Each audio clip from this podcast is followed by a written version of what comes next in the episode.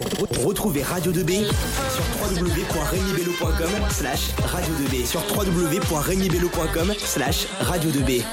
Allez, salut à tous, il est midi sur Radio 2B, c'est toujours Enzo et on se retrouve tout de suite pour une interview spéciale menée par Jade et Manon, élèves de première Carnin. Bonjour à toutes et à tous. Aujourd'hui, nous recevons Donatien Huet, journaliste à Mediapart. Bonjour Donatien Huet. Bonjour. Donatien, vous êtes chef de projet éditorial à Mediapart. Vous venez de Bretagne où vous avez travaillé à Ouest France et au Télégramme avant de partir en Allemagne puis de travailler pour Arte. Quelles études avez-vous faites? Avez-vous toujours souhaité être journaliste? Alors j'ai fait des études euh, un peu particulières puisque j'ai fait un, IUT, donc une formation qui a lieu directement euh, après le bac, donc auquel on peut accéder avec seulement le, baccalauréat. Et c'est particulier parce qu'aujourd'hui la plupart des écoles de journalisme en fait sont plutôt des masters, donc accessibles à partir de la licence. Donc voilà pourquoi j'ai fait cet euh, parce que c'était chez moi en Bretagne et qu'à l'époque je, voulais rester, et parce que aussi j'ai été pris, parce que c'est des filières assez sélectives, par exemple L'année où j'ai postulé, il y avait pas loin de 1000 candidats pour seulement 28 euh, places. Donc euh, au final, on ne choisit pas vraiment, on va là, où on est pris. Et euh, c'est une formation aussi qui est particulière puisque à la base, on se destine plutôt à la presse locale et régionale, donc pas pour des médias nationaux comme Mediapart ou Arte, mais plutôt comme des médias régionaux comme Ouest France ou le Télégramme. Et ici, je crois que c'est l'écho républicain. Euh, voilà. Et j'ai pas toujours voulu être journaliste. En fait, à la base, je voulais être journaliste sportif, euh, donc couvrir des matchs de foot euh, ou, d'autres sports. Mais je me suis rendu compte en fait que c'était un milieu qui était assez restreint, qui était où le boulot était très répétitif. Donc finalement, je me suis orienté vers des médias généralistes. En quoi consiste le poste de chef de projet éditorial? Alors, un journal, euh, c'est pas seulement des journalistes. Euh, un journal ne peut pas fonctionner s'il est fait uniquement par des journalistes. Donc un journal, par exemple comme Mediapart, c'est des journalistes, c'est une équipe technique, euh, c'est une équipe marketing et communication qui va être chargée de recruter des abonnés, donc des lecteurs, et c'est une équipe service client qui va être chargée de, gérer la, relation avec les, abonnés, les lecteurs, et enfin, c'est aussi eh ben, un service évidemment administratif qui va gérer la bonne marge de l'entreprise en tant qu'entreprise. Euh, et mon job à moi, en tant que chef de projet éditorial, ça va être notamment de faire en sorte que euh, la rédaction des journalistes et l'équipe technique, notamment les développeurs, puissent se parler, puisque à la base, c'est deux mondes assez différents au niveau professionnel, avec des cultures professionnelles différentes. Et mon idée, ça va être justement que les, ces deux services assez différents à la base puissent bien travailler ensemble pour que le journal puisse bien fonctionner. Euh, et par ailleurs, donc ça c'est une partie de mon boulot, et l'autre partie c'est aussi de pouvoir euh, créer un peu des, nouveaux formats, puisque Mediapart c'est beaucoup beaucoup de textes, des très longs textes, et on essaie de développer un peu de la vidéo, des infographies, même des podcasts et des choses comme ça. Donc mon, job ça va être aussi d'insuffler euh, d'autres formats éditoriaux, audio, vidéo, graphiques, pour que le journal devienne soit véritablement multimédia. Donc c'est un job un peu que j'aime appeler couteau suisse, voilà, avec plein de qui est, très riche et très divers. Comment se passe la création d'un sujet à Mediapart?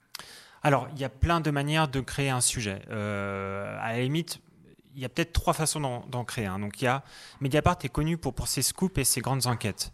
Euh, donc là, ça va être quelqu'un, une source, qui va nous informer euh, d'une information qu'on va ensuite euh, recouper, qu'on va ensuite approfondir pour pouvoir s'en sortir ce qu'on appelle une, enquête et des révélations. Euh, le, deuxième, le deuxième moyen de, créer une information, ça va être de rebondir à une actualité. Je pense par exemple, là, depuis la semaine dernière, euh, la Turquie bombarde le nord de, la Syrie. Donc c'est un événement qui n'est pas de notre fait, puisque c'est l'armée turque et c'est le président Erdogan qui a décidé de bombarder euh, le nord de la Syrie et la population kurde. Bah, nous, on va réfléchir à comment traiter cette information. Donc, par exemple, on a un, envoyé spécial sur place, donc qui est en Syrie actuellement et qui, du coup, euh, est avec au milieu des, Kurdes pour faire des reportages. On a quelqu'un à Paris qui va nous proposer plutôt une analyse géopolitique de, la situation, euh, expliquer pourquoi aujourd'hui il y a ces bombardements, c'est quoi le rôle de Trump, c'est quoi le rôle de l'Europe, qu'est-ce que peut faire Macron, etc., etc. On va avoir quelqu'un qui va être plutôt côté turc pour euh, nous expliquer comment réagit la population turque. Donc voilà, on va essayer de trouver différentes manières de traiter une information. Et la, la, troisième chose, c'est plutôt euh, l'aspect plus intellectuel euh, d'un journal, ça va être d'essayer de, traiter des grands thèmes qui traversent la, société. Euh, bah, Mediapart est connu aussi pour pour pas mal d'engagements justement, tout ce qui concerne les luttes contre les discriminations, le racisme, contre les LGBT-phobies, contre voilà tous ces sujets, euh, aussi euh, euh, est connu pour ses engagements en, matière de, radicalité démocratique, à savoir notamment, on fait beaucoup d'articles dénonçant le présidentialisme à la française, qu'aujourd'hui tous les pouvoirs politiques sont concentrés dans les mains d'une seule personne qui est actuellement Emmanuel Macron, mais avant lui François Hollande et avant lui Nicolas Sarkozy. Donc voilà, donc c'est tous ces sujets qu'on va essayer de, traiter. Donc trois choses, les, enquêtes, comment rebondir sur l'actualité du monde et euh, plutôt la, couverture intellectuelle de la société française et, mondiale. Dans votre travail, quelle importance donnez-vous au terrain et la multiplicité des sources? Bah, La multiplicité des sources, c'est la base du, journalisme. Voilà, on, ne sort jamais une information quand on l'a pas euh, recoupée euh, avec d'autres sources que la source qui, nous l'a donnée. Ça, c'est vraiment c'est la base du, journalisme. Et pourquoi c'est important? Parce que euh, il y a un grand risque derrière de se planter. Voilà, je prends un, exemple tout récent. Je pense que vous, avez entendu parler vendredi. Il y a eu euh, pendant quelques heures euh, la folle rumeur de l'arrestation de Xavier Dupont de Ligonnès, qui est qui est cet horrible personnage qui a tué puis enterré toute sa famille euh, à Nantes. Donc il aurait été arrêté en Écosse. Beaucoup de médias, en se basant uniquement sur des sources policières, ont sorti cette information sans conditionnel, à l'affirmatif. Or, on a découvert que le lendemain, que ce n'est pas Xavier Dupont de Ligonnès qui avait été arrêté, mais un, pauvre homme nommé Guy, Guy Joao, qui n'avait absolument rien à voir.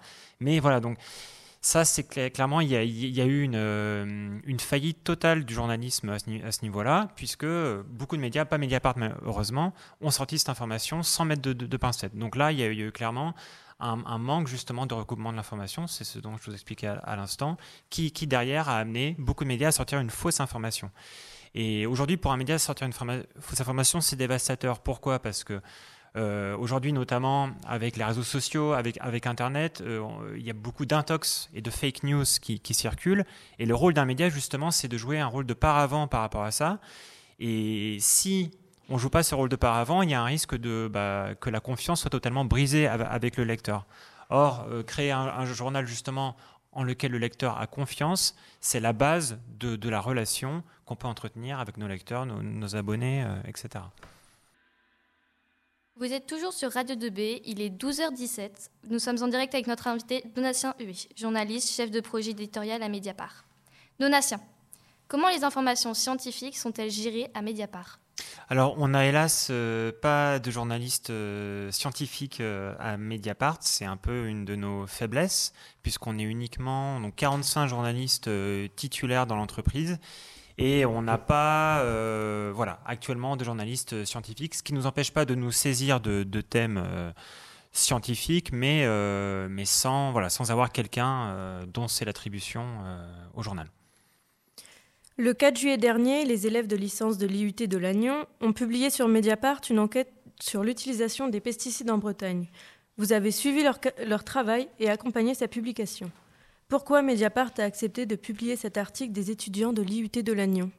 Bah, bah, Pour plusieurs raisons. D'abord parce que bah, Mediapart se veut un journal ouvert sur la société, donc euh, ça nous arrive de publier des travaux euh, d'étudiants, des travaux d'universitaires, des travaux même de gens de la société civile euh, en, général. Voilà, on ne veut pas être un journal uniquement de journalistes pour justement euh, bah, être ouvert sur le monde extérieur, ce qui est quand même le, but d'un journal et d'un média en général.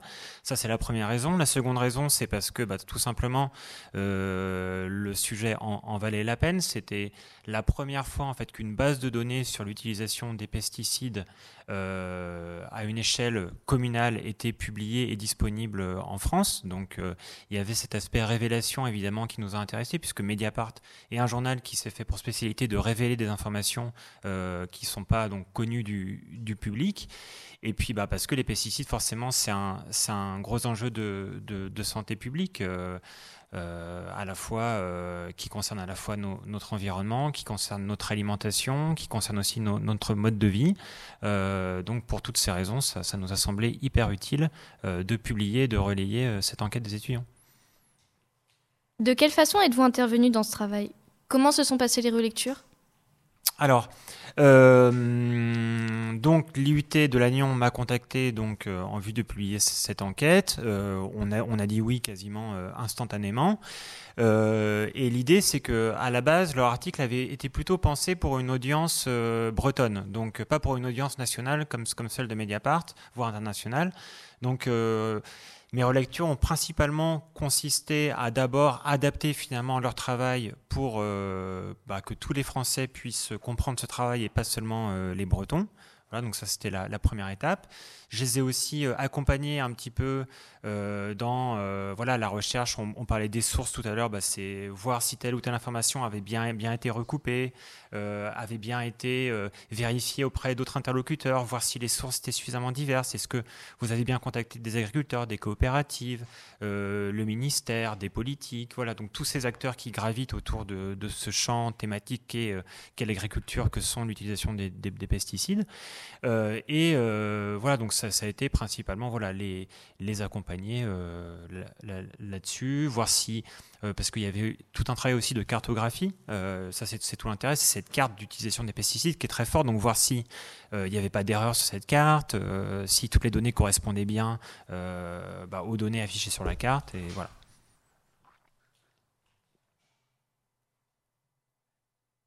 Avez-vous eu des retours d'agriculteurs, de politiques ou de scientifiques après sa publication? Ah oui, on, a eu pas mal de, retours, euh, pas mal d'agriculteurs qui, nous ont écrit justement bah, pour dénoncer ce système des coopératives finalement qui, qui était très contraignant pour eux, enfin qui est toujours d'ailleurs très contraignant pour eux et qui les empêche de véritablement pouvoir euh, bah, concevoir de passer par exemple à une agriculture biologique moins gourmande en, pesticides.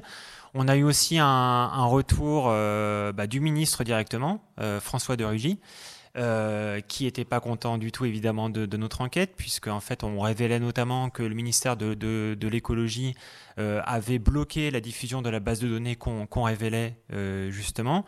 Et il se trouve que donc six jours après la publication de cette enquête, on sortait une enquête sur François de Rugy et ces fameux dîners euh, avec euh, des homards euh, et des grands vins, des grands crus de vin et de champagne à l'Assemblée nationale. Et donc, 12 jours après notre enquête, François de Rugy en fait, a tout simplement démissionné du gouvernement. Donc, ça, ça, n'avait en fait aucun lien avec l'enquête des pesticides, mais du coup, la réaction qu'il nous avait promise euh, de faire vraiment un droit de réponse, de, venir au journal pour justement essayer de contester l'enquête sur les pesticides, bah, n'a jamais eu lieu puisque François de Rugy n'est plus ministre aujourd'hui de l'écologie et de, depuis euh, mi-juillet. Voilà. Euh, cette enquête rend compte d'une base de données. Comment sont traités les sujets de data journalisme à Mediapart? Est-ce qu'il y a des spécialistes? Alors, on n'a pas euh, véritablement donc de cellules de data journalisme euh, à, Mediapart. Euh, donc, juste pour rappeler, c'est quoi le data journalisme? Bah, C'est du journalisme qui se base sur l'enquête sur des grosses bases de données, sachant que chez nous, l'enquête la, plus grande qu'on a eu à faire, c'est les Football Leaks. Donc, c'était euh, une enquête basée sur euh, plusieurs dizaines de millions de, documents euh, et qui révélait un peu les, dessous un peu sales du monde du, football. Voilà, c'est une enquête qui a fait condamner à la fin Cristiano Ronaldo, Lionel Messi, Mourinho, même, même au, niveau du Paris Saint-Germain aujourd'hui, c'est aussi le, président Nasser Al-Khelaifi qui, qui va avoir aussi pas mal euh, d'ennui avec la, justice. Et forcément, quand on, doit euh, exploiter 20 millions de documents, aucun humain ne, peut le faire. Donc euh, on ne peut pas lire un par un 20 millions de, documents, même si on est 40 à, faire l'enquête. Donc l'idée, c'est qu'on va essayer de, créer des, outils techniques qui vont nous permettre euh, bah, de, chercher des informations dans, ces documents et par exemple de, bah, pouvoir chercher que Cristiano Ronaldo, qui est le plus grand footballeur euh, euh, actuellement, ou Lionel Messi, bah, comment ils ont fraudé par exemple le fisc espagnol, comment par exemple pour Cristiano Ronaldo, il a réussi à cacher 150 millions d'euros dans des paradis fiscaux aux îles britanniques et au Panama. Donc voilà, donc ça, ça va être un petit peu de développer voilà, tous ces outils pour pouvoir révéler des, des informations d'intérêt public. Voilà c'est qui, sont ça. Et par exemple, bah, effectivement, révéler que tel ou tel joueur de football a fraudé le fisc, c'est d'intérêt public puisque quand quelqu'un fraude le fisc, bah, ça fait moins d'argent pour construire des routes, moins d'argent pour financer la, santé euh, publique, euh, la construction d'hôpitaux, moins d'argent même pour financer là où on se trouve actuellement un, lycée. Donc on considère qu'effectivement c'est scandaleux et qu'il faut pouvoir euh, le révéler. Et tout ça grâce au data journalisme pour le coup. Ça, c'est un exemple, mais voilà. Donatien Hué. Mediapart est un journal indépendant qui publie régulièrement des révélations importantes sur de nombreux sujets. Comment cette indépendance est-elle possible? Pourquoi les autres grands journaux ne l'ont-elles pas forcément? Alors ça, c'est une, question qui est compliquée, parce que c'est une question qui est, euh, liée aussi à, toute l'histoire de, de, la presse en France. Donc quand on parle d'indépendance de la presse, aujourd'hui, c'est vrai qu'on se retrouve euh, Aujourd'hui, on est dans une situation catastrophique, il, faut bien le dire, puisque actuellement, 90% euh, des journaux français, donc de, presse notamment, euh, d'information quotidienne et générale, sont possédés par une poignée de, de, milliardaires. Donc forcément, aujourd'hui, à cause de cette mainmise donc, de quelques milliardaires, quelques industriels sur les médias, bah, on se retrouve face à un, vrai risque démocratique, puisque sans presse libre, sans presse indépendante, bah, il ne peut, pas y avoir de, démocratie. Euh, et nous, en fait, dès le départ, on, a fait le choix justement bah, de. on s'est dit voilà, la seule manière d'être indépendant, c'est que euh, seuls nos lecteurs peuvent nous acheter. Donc, ça veut dire pas de publicité, ça veut dire aussi euh, qu'on ne touche pas de subventions de la part de l'État ou, de, ou alors on n'est pas financé aussi par, euh, par, des actionnaires extérieurs qui n'ont rien à voir avec le monde de, de, de, la presse.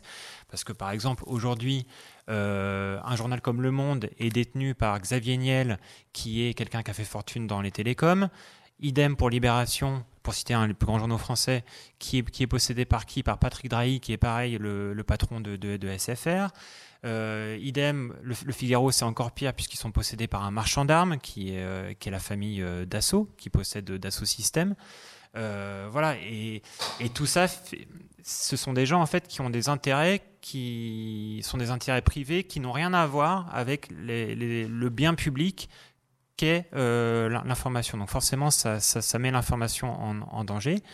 Et sans, euh, voilà, sans information indépendante, il n'y a pas de, voilà, de, de, démocratie, il n'y a pas de, de, liberté euh, de la presse, euh, évidemment. Et, le, et donc la, grande nouveauté chez nous, c'est qu'à partir de, l'année prochaine, donc l'entreprise Mediapart va aussi évoluer, va devenir en fait une structure à but non lucratif qui va s'appeler euh, enfin qui va, disons, être euh, Mediapart va être détenu par une, structure à but, non lucratif qui va s'appeler le Fonds pour une presse libre et euh, qui va donc qui va avoir une mission d'intérêt général. Bah de, promouvoir l'indépendance, le pluralisme et, la liberté de, de, la presse. Sur quel sujet portera votre prochain article publié sur Mediapart? Alors sur quel sujet? Donc à partir de demain, donc je vais aller euh, en Thuringe. Euh, la Thuringe, c'est une région qui est située dans l'ancienne Allemagne de l'Est.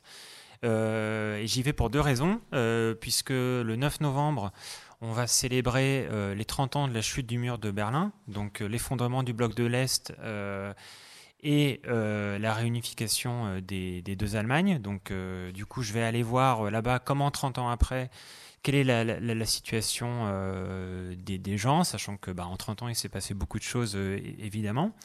Il y a aussi le fin octobre, donc une élection régionale euh, dans cette région d'Allemagne, élection régionale qui risque de voir une nouvelle fois l'extrême droite, donc allemande, obtenir un, énorme score. et justement, cette extrême droite essaye actuellement de, de récupérer le concept de révolution pacifique, qui est cette révolution qui avait fait tomber l'ancien régime est-allemand, donc qu'on appelait la, la, RDA. Et donc voilà, je vais essayer d'analyser tout ça, sachant qu'il y a eu aussi, euh, bah, non loin de là où je vais aller, euh, la semaine dernière, un attentat assez retentissant. Voilà, c'était donc un, un sympathisant néo-nazi qui a voulu s'attaquer à une synagogue, qui a finalement donc tué, deux, tué deux personnes, une dans la rue et une dans un, dans, un restaurant turc. Et voilà, donc je vais y aller pour essayer d'analyser tout, tout, ce contexte-là, donc à la fois politique, historique, et sur, surtout dans un contexte voilà, de, montée de l'extrême droite qui est très inquiétant, euh, vu que euh, bah, forcément le souvenir de la Seconde Guerre mondiale est encore euh, assez, assez vif dans cette région. Merci beaucoup, Donatien Hué, d'avoir répondu à nos questions en, Merci en direct et d'être venu dans les studios de Radio 2B au lycée Rémi Bello. Merci. À bientôt sur Radio 2B. Merci beaucoup Donatien Huet, merci Jade, merci Manon pour cette interview très intéressante.